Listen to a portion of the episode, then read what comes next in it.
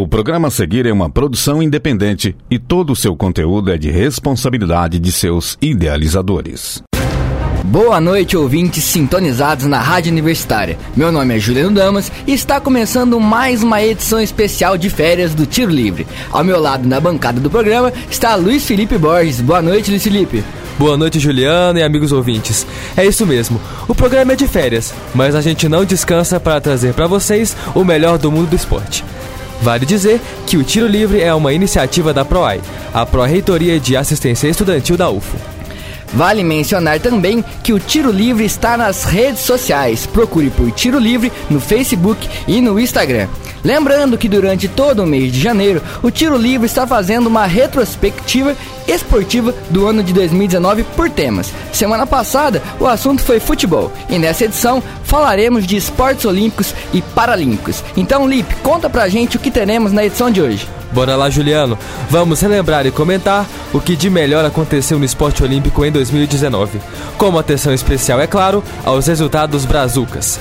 2019 que foi um ano importante, pois é o ano que antecedeu os Jogos Olímpicos, que acontecem agora entre julho e agosto de 2020 em Tóquio. É isso aí, Lipe. Nesse ano que passou, a gente teve o Pan-Americano de Lima, diversos campeonatos mundiais, como de atletismo, de natação, além de outras competições importantes no basquete, no vôlei e em outros esportes. Sem deixar, é claro, de comentar os destaques do esporte paralímpico em Uberlândia, no Brasil e no mundo. E já que o assunto é esportes olímpicos, vamos começar a edição que é medalha de ouro nos nossos corações. Então vem com a gente que o Tiro Livre está no ar. Segunda-feira também é dia de resenha.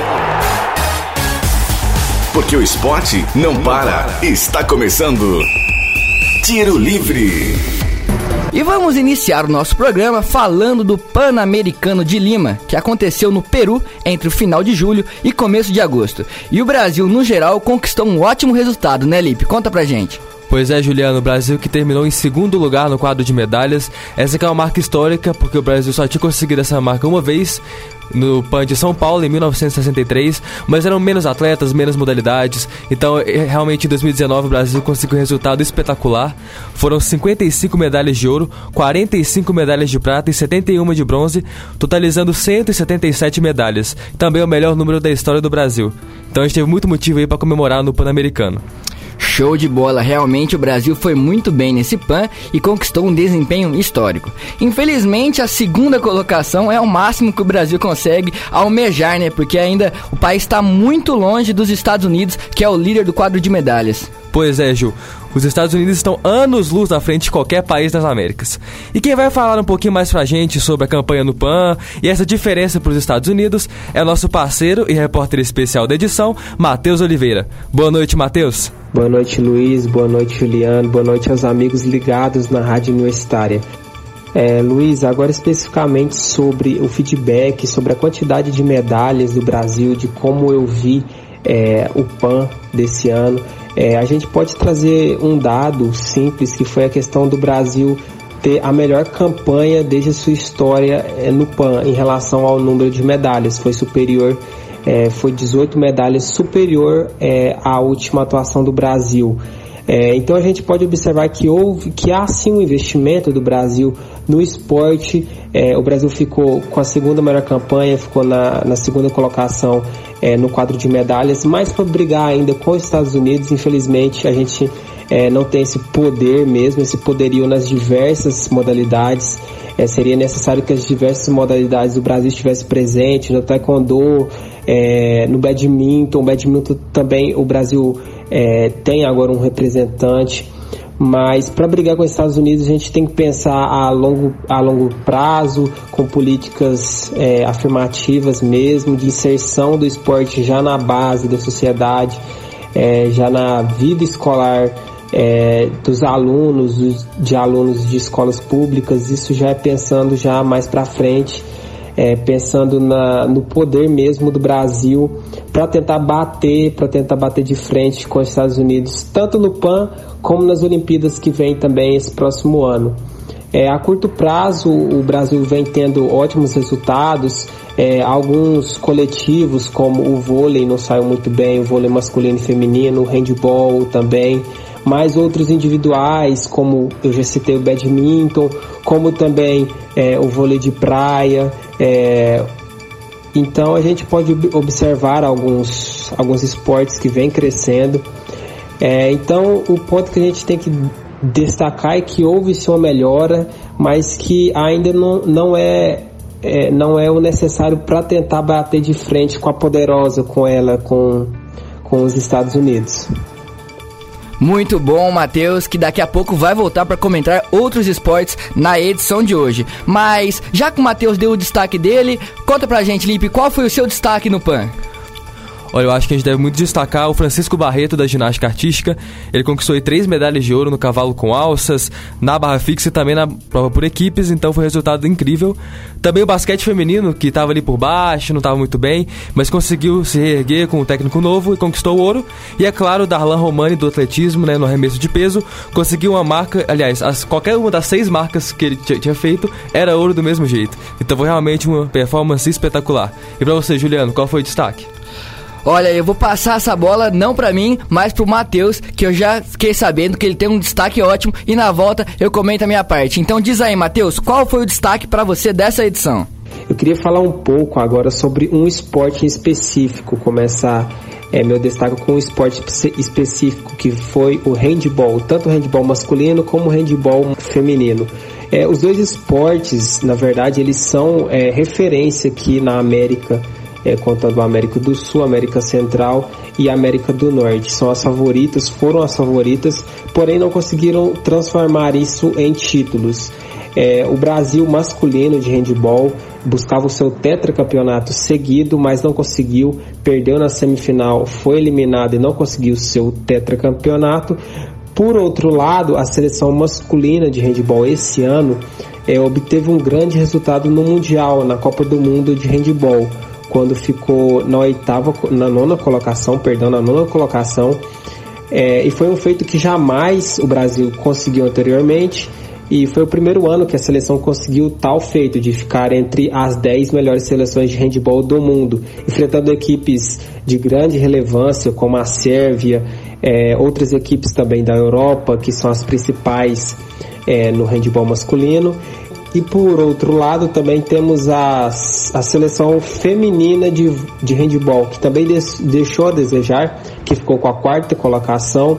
E vale lembrar que a seleção ela, ela tenta se reerguer é, após algumas baixas, é, por conta da reestruturação mesmo que é, o Brasil em 2013 conseguiu um grande título é, o título mundial mesmo, o, o, o, ápice, assim, o Brasil conseguiu, o Brasil feminino de, vo, de handball, mas elas não conseguiram manter isso e agora está nessa reestruturação e pensa agora nas Olimpíadas.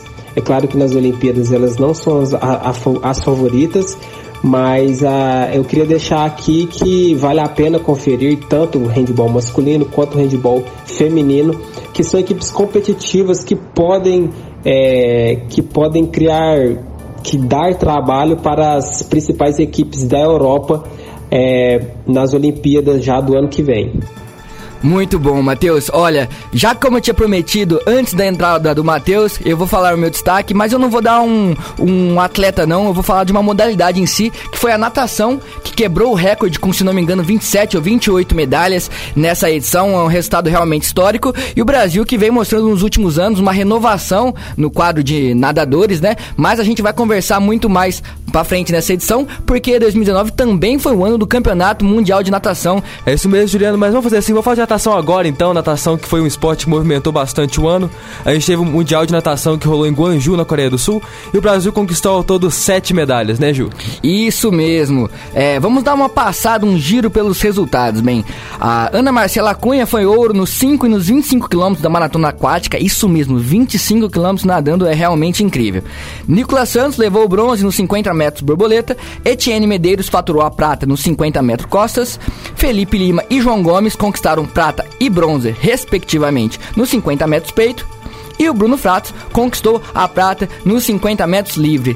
É, esses resultados que o Brasil teve no, no Mundial de Natação, para mim, são mais relevantes ainda do que as medalhas do PAN, porque no Pan-Americano a gente sabe que muitos, é, muitos atletas de alto nível deixam de competir, por, porque uma competição de, de principalmente na natação, de um degrau um pouco abaixo, os nadadores americanos. Então, essas medalhas que o Brasil conquistou no Mundial do cenário mais amplo, elas são mais importantes, porque esses são os competidores que os brasileiros vão enfrentar nas Olimpíadas de Tóquio.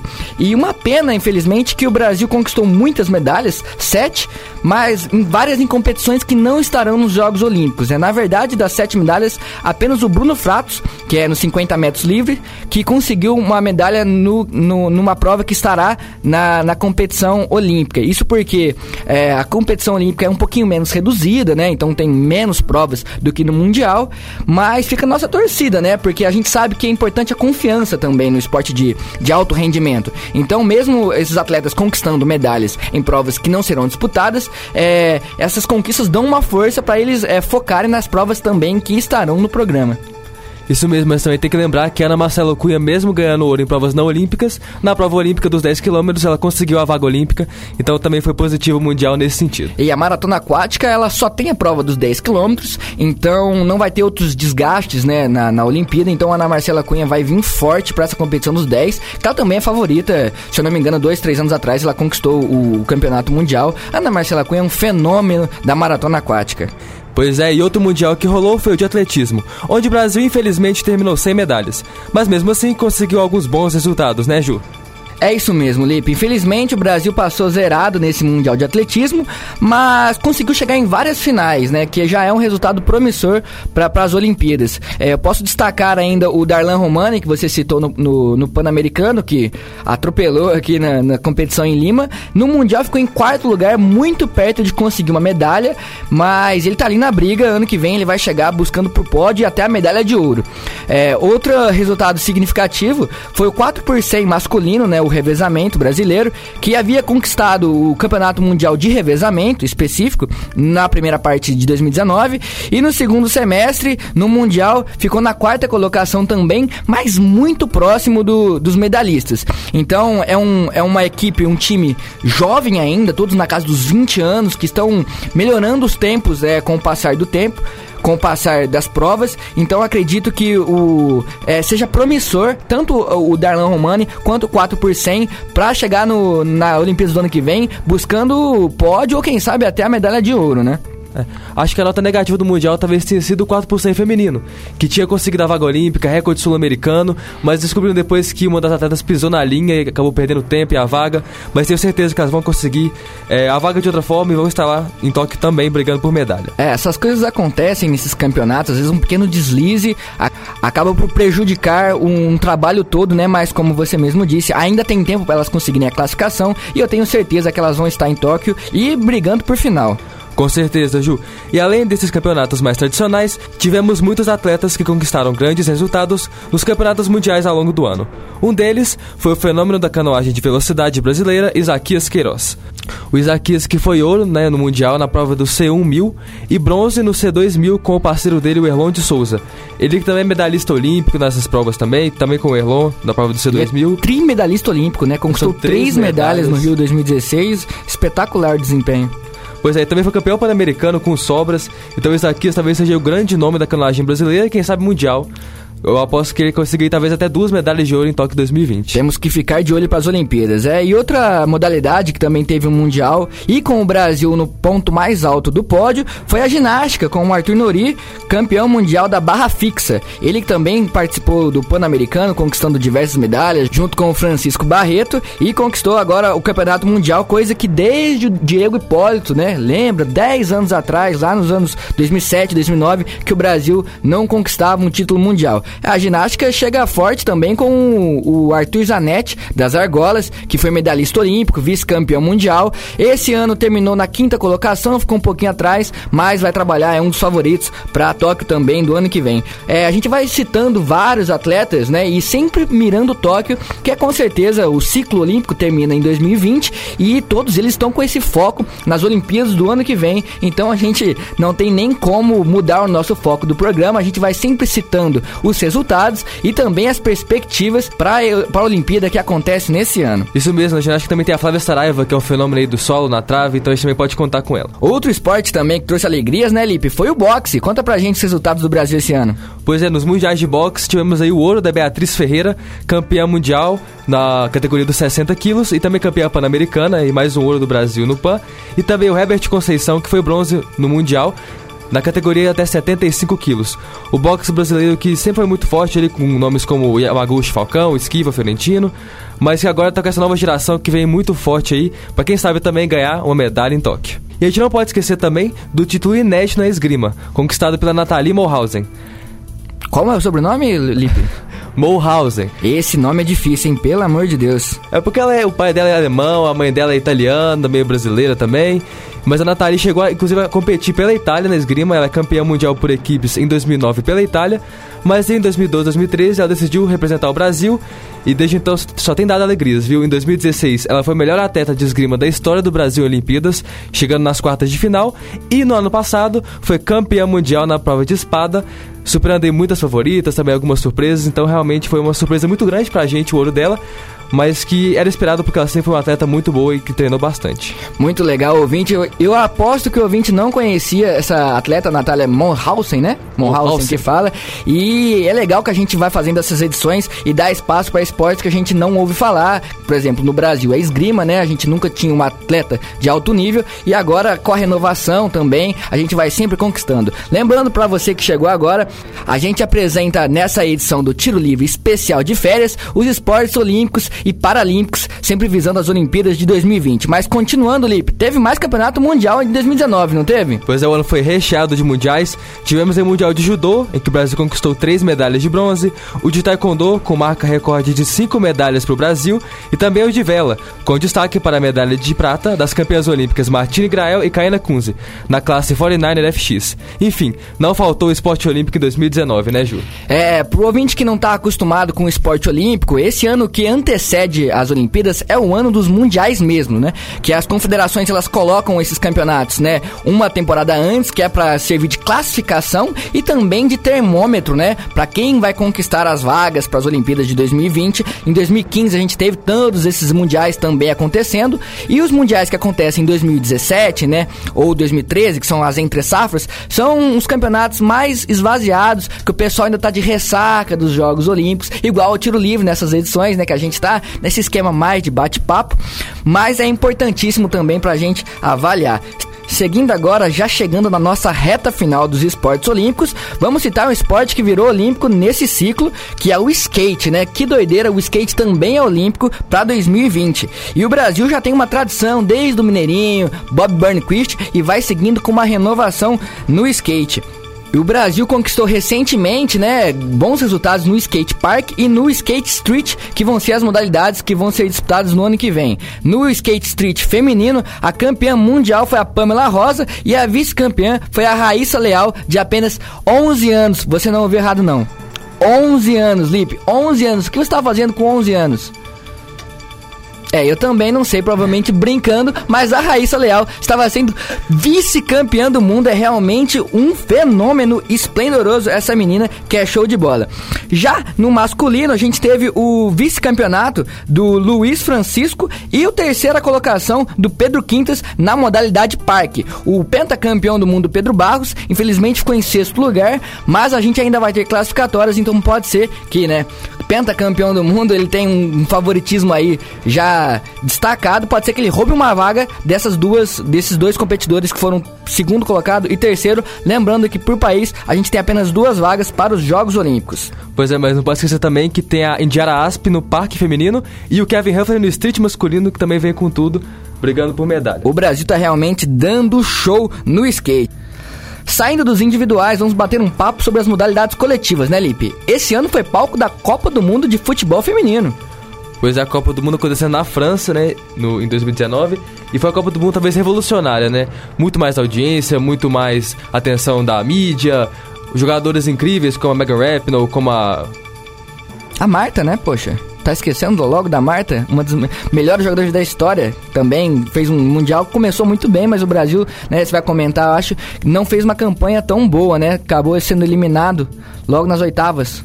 Perdeu pra França, né? Pois é, naquele jogo ali emocionante, deixando a prorrogação, quase fez o gol ali, mas acabou perdendo. Mas enfim, a gente tem que ter muito orgulho das meninas que jogaram bem, deram garra e deram raça. E torcer agora para que a Pia Sounder, né, a nova técnica do Brasil consiga engrenar aí a gente na Olimpíada e na Copa do Mundo de 2023. É uma renovação. Agora partindo para as quadras, em 2019, o vôlei contou com a Liga das Nações e a Copa do Mundo de Vôlei e vários torneios pré-olímpicos, né? Tanto no masculino quanto no feminino. Qual foi o desempenho nacional nessas competições, Lipe?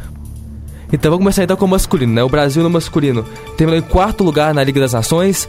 Na Copa do Mundo terminou como campeão, né? Com sobras, com Alain, o oposto reserva, voando. E no Pré-Olímpico conseguiu a vaga no jogo emocionante contra a Bulgária. Chegou até perdendo de 2 a 0 virou para 3 a 2 mas mesmo assim conseguiu a vaga. Falando agora do feminino, o Brasil foi vice-campeão da Liga das Nações, em quarto lugar na Copa do Mundo de Vôlei e também garantiu a vaga no Pré-Olímpico disputado aqui em Uberlândia. Se no vôlei o Brasil acabou, se não vencendo, mas brigando por título, o mesmo não se pode dizer do basquete, né, Ju? É, esse ano foi ano de Copa do Mundo de Basquete, que aconteceu em agosto, né?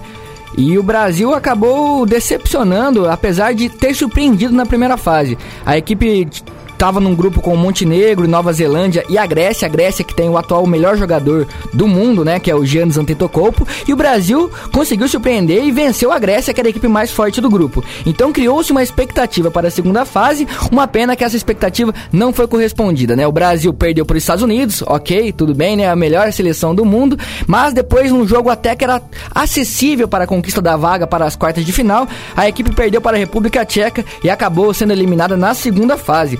Mas como o Brasil teve bons momentos, fica a expectativa para o ano que vem aí essa melhora. O Brasil vai jogar agora o Pré-Olímpico no começo do ano em busca de uma vaga para Tóquio 2020. Agora é a vez do esporte paralímpico aqui no tiro livre. E durante o ano, as diversas modalidades paralímpicas tiveram torneios em disputa. Vamos começar falando para a Pan de Lima, em que o Brasil deu show, né, Juliano? É isso aí, Lipe. O Brasil quebrou recordes nessa edição do Parapan e o Matheus vai voltar ao programa para contar pra gente um pouco mais sobre o Parapan. Juliana, a gente pode começar falando sobre o Parapan é, com um dado que o Brasil conseguiu bater o recorde, que em 1999 o México conseguiu 307 medalhas no Parapan. É, e nesse ano o Brasil conseguiu 308 medalhas. É, então a gente pode observar que isso é fruto de, de uma conquista que não vem do acaso, que isso é planejamento por conta dos esportes paralímpicos, das delegações paralímpicas, é, o alterofilismo, a bocha, é, a natação, são esportes é, bastante é, praticados pelas pessoas com deficiência e a gente poderia pensar isso como molde, como servir de exemplo também é, para os jogos também, para o PAN, é, para é, os atletas também e principalmente para, as confederações, para os treinadores. É, pensar futuramente, não daqui 4, 8, mas daqui talvez é, 12, daqui 15 anos, pensar o Brasil mais forte, tentar pegar como exemplo é, o Parapan e tentar colocar também melhores resultados no PAN. Olha, eu concordo, Matheus. O Brasil vem brilhando no esporte paralímpico e olha um detalhe legal: quem ajudou o desempenho brasileiro no Parapan foram atletas uberlandenses. Pois é, Ju, o Berlândia foi muito bem representado no Parapan. E o Matheus Oliveira vai contar melhor pra gente como foi a participação. Ô, Matheus, quantas medalhas nossa cidade conquistou mesmo? É, Luiz, já referente ao número de medalhas que os atletas uberlandenses conseguiram no Parapan, é, Uberlândia com seus atletas somaram 29 medalhas, contando as medalhas de ouro, de prata e de bronze. E isso mostra principalmente dois pontos: a importância do esporte paralímpico, da tentativa de inclusão por meio do esporte dessas pessoas com deficiência e a força que Uberlândia tem desses atletas. Temos atletas do Praia Clube é, competindo na natação, ganhou várias medalhas. Temos também é, no alterofilismo paralímpico e na bocha pelo CDDU é, a tentativa de, da cidade de mover essas pessoas para a prática esportiva. Então a gente observa a importância e a força é, do esporte paralímpico aqui em Uberlândia, que muitas vezes não é conhecida pela população, pela região. E eu deixo agora o debate com vocês, para vocês falarem um pouco sobre a importância é, e sobre o reconhecimento mesmo, porque 29 medalhas é, dos atletas não é para qualquer cidade. E eu deixo para vocês, é, Juliano e Luiz. Muito legal esse desempenho dos nossos atletas. E lembrando que durante um ano, o tiro livre abriu espaço para o esporte paralímpico. E, inclusive, entrevistou o Everton Santos, treinador da equipe de alterofilismo da CDDU, que o Matheus citou. E junto com a atleta Lara Lima, que medalhou no PAN. Vamos relembrar como foi essa entrevista? É com muita alegria e imenso orgulho que recebemos aqui no estúdio do Tiro Livre o técnico do CDDU, da FUTEL, Everton Santos, e a atleta Lara Lima. Primeiramente, pessoal, sejam bem-vindos ao Tiro. Uma boa noite a todos, a todos os ouvintes. É, de antemão, gostaria de agradecer o convite da toda a equipe do Tiro Livre, que sempre nos recebe com tanto carinho e cuidados. E, assim, é sempre um orgulho imenso estar aqui, né? A UFA é sempre minha casa, sempre recebeu bem daqui que me formei e tudo que eu puder fazer e trazer aqui para nossa Uberlândia, para nossa UFA, que eu estarei sempre propenso. Ah, boa noite, ouvinte. Eu queria agradecer pelo convite de estar aqui pela primeira vez. Antes de começarmos o nosso bate-papo, é importante que você, ouvinte, saiba que os paratletas locais conquistaram 27 medalhas no Parapan. Foram 8 de ouro, 8 de prata e 11 de bronze. E nessa soma estão conquistas de atletas da equipe do alterofilismo e da bocha CDDU Futel, também do atletismo da Aparo Futel e da natação do Praia Clube. E como o tiro livre acompanha os atletas da CDDU, não poderíamos deixar de conversar sobre um momento histórico. O Brasil fez sua melhor campanha de todos os tempos no Paraplan e Uberlândia também. E os atletas aqui da nossa região, sem dúvida, tiveram uma contribuição incrível para esse efeito, né? Comecem contando pra gente como foi fazer parte desse importante momento do esporte paralímpico brasileiro. Então, o Parapan é sempre uma, um jogo, a gente fala que são jogos únicos, né? Multimodalidades e o Brasil vem uma cobrança muito grande porque é sempre aquela proposta de bater as metas, os objetivos de, de medalhas. Sabia, sabíamos que era muito difícil no, no, no geral, porque a gente vem de uma campanha muito boa em Toronto e mais assim, a cobrança veio e a gente tinha que responder pelo menos na altura. O si, no geral, ele já vinha há algum tempo já brigando ali entre os dois primeiros colocados. Desde, desde 2007, quando ele estreou no Parapan-Americano, a gente vinha ali em segundo lugar, terceiro, sempre brigando. E esse ano, graças a Deus, veio o resultado que a gente tanto esperava, né? Que era vir ser a primeiro lugar no geral da modalidade. É claro que veio de uma forma, assim, magnífica, porque de 16 pódios, nós conseguimos atletas disputando os 16 pódios. Ou seja, a gente conseguiu em cada, em cada pódio, conseguiu pôr um atleta, isso que era mais importante, alguns até dois atletas. Então, assim, foi duro, o resultado foi duro para a é sempre um jogo extremamente disputado, muitos atletas, para você ter uma noção da dimensão de como está funcionando hoje o autorofilismo. Em Toronto tínhamos 10 medalhas de ouro em jogo no autorofilismo, para isso agora foi para 15, 16 medalhas, desculpa. E a expectativa é que nos próximos jogos já chegue às 20 medalhas, que tem 20 categorias, 10 masculino e 10 feminino, ou seja, o número de atletas praticantes na modalidade cresceu demais nas Américas e fez com que o nível também subisse muito. E para você, Lara, como representante aí das mulheres, é, como foi a participação no Parapan? Olha, foi uma sensação incrível e é a minha primeira vez no Parapan e eu achei muito importante estar lá e foi muito gratificante estar lá representando o meu país e estar lá pegar a medalha para mim o que importa. Sabemos que a preparação para a competição do, do porte do Parapan é contínua e tudo que vocês viveram até aqui como equipe contribuíram para os bons resultados. Mas, Everton, como treinador, o que mais foi trabalhado com os atletas e desde quando vocês estão no foco do Parapan? Olha, na verdade, o planejamento ele já vem aí de alguns anos já, né? Então a gente tinha o foco de construir alguns atletas para a modalidade, literalmente construir novos atletas, uma geração de novos principalmente. Um exemplo que a gente dá para esses resultados seria a Lara. A Lara está aqui hoje como representante. Só para você ter uma noção, a Lara era quarto do ranking das Américas na categoria 41 quilos, que é a disputa. E lá na competição, para dificultar mais na situação, unificou a categoria 41 e 45. Então a gente, literalmente, você vai com a expectativa de não conseguir a medalha. Esse é o foco. Mas no momento que você tem essas visões de números, resultados, e o trabalho que vem sendo feito ao longo dos anos, as competições internacionais, a gente consegue fazer umas predições. Trabalhou duro e conseguiu chegar no pódio de segundo lugar, mesmo unificando. Ou seja, ela evoluiu, bateu a melhor, a melhor marca dela pessoal, subiu no ranking internacional, isso é um dos mais importantes. E é claro, mostrou que a gente tem que fazer um planejamento a longo prazo, é uma modalidade de, longo, de longevidade. Para você ter uma noção, às vezes a gente consegue um atleta paralímpico aí com um ano, dois anos no atletismo, natação, no autorofilismo, uma média de 8, 9, 10 anos de treinamento para conseguir colocar num nível muito alto.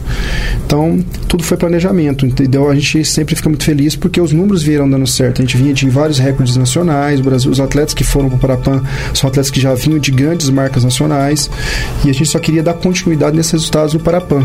Então mostrou que a gente um projeto bem feito de resultados e assim a gente um acompanhamento mais próximo desses atletas, a gente transformou, conseguiu transformar isso em medalhas, que era esse o objetivo. Bacana demais a entrevista com o Everton. E para finalizar, o Brasil também teve resultados relevantes em outras competições paralímpicas durante o ano. É isso aí, o Mundial de Natação Paralímpica, o Brasil terminou com 17 medalhas: 5 de ouro, 6 de prata e 6 de bronze. Já no Mundial de Atletismo foram 39 medalhas: 14 medalhas de ouro, 9 de prata e 16 de bronze. Esses resultados são animadores para os Jogos Paralímpicos do ano que vem. Lembrando que na última edição o Brasil terminou em oitavo. Realmente, né, Lipe? Quando se assunto é esporte paralímpico, o Brasil é melhor até do que no esporte olímpico, né? Terminando no top 10, em, nas cabeças dos parapãs, dos mundiais de natação, atletismo. O Brasil vem sendo muito bem representado na modalidade. É, e se o Brasil pede para os Estados Unidos no pano, o parapã não tem para ninguém. É Brasil na veia. Apito Final. Tiro livre.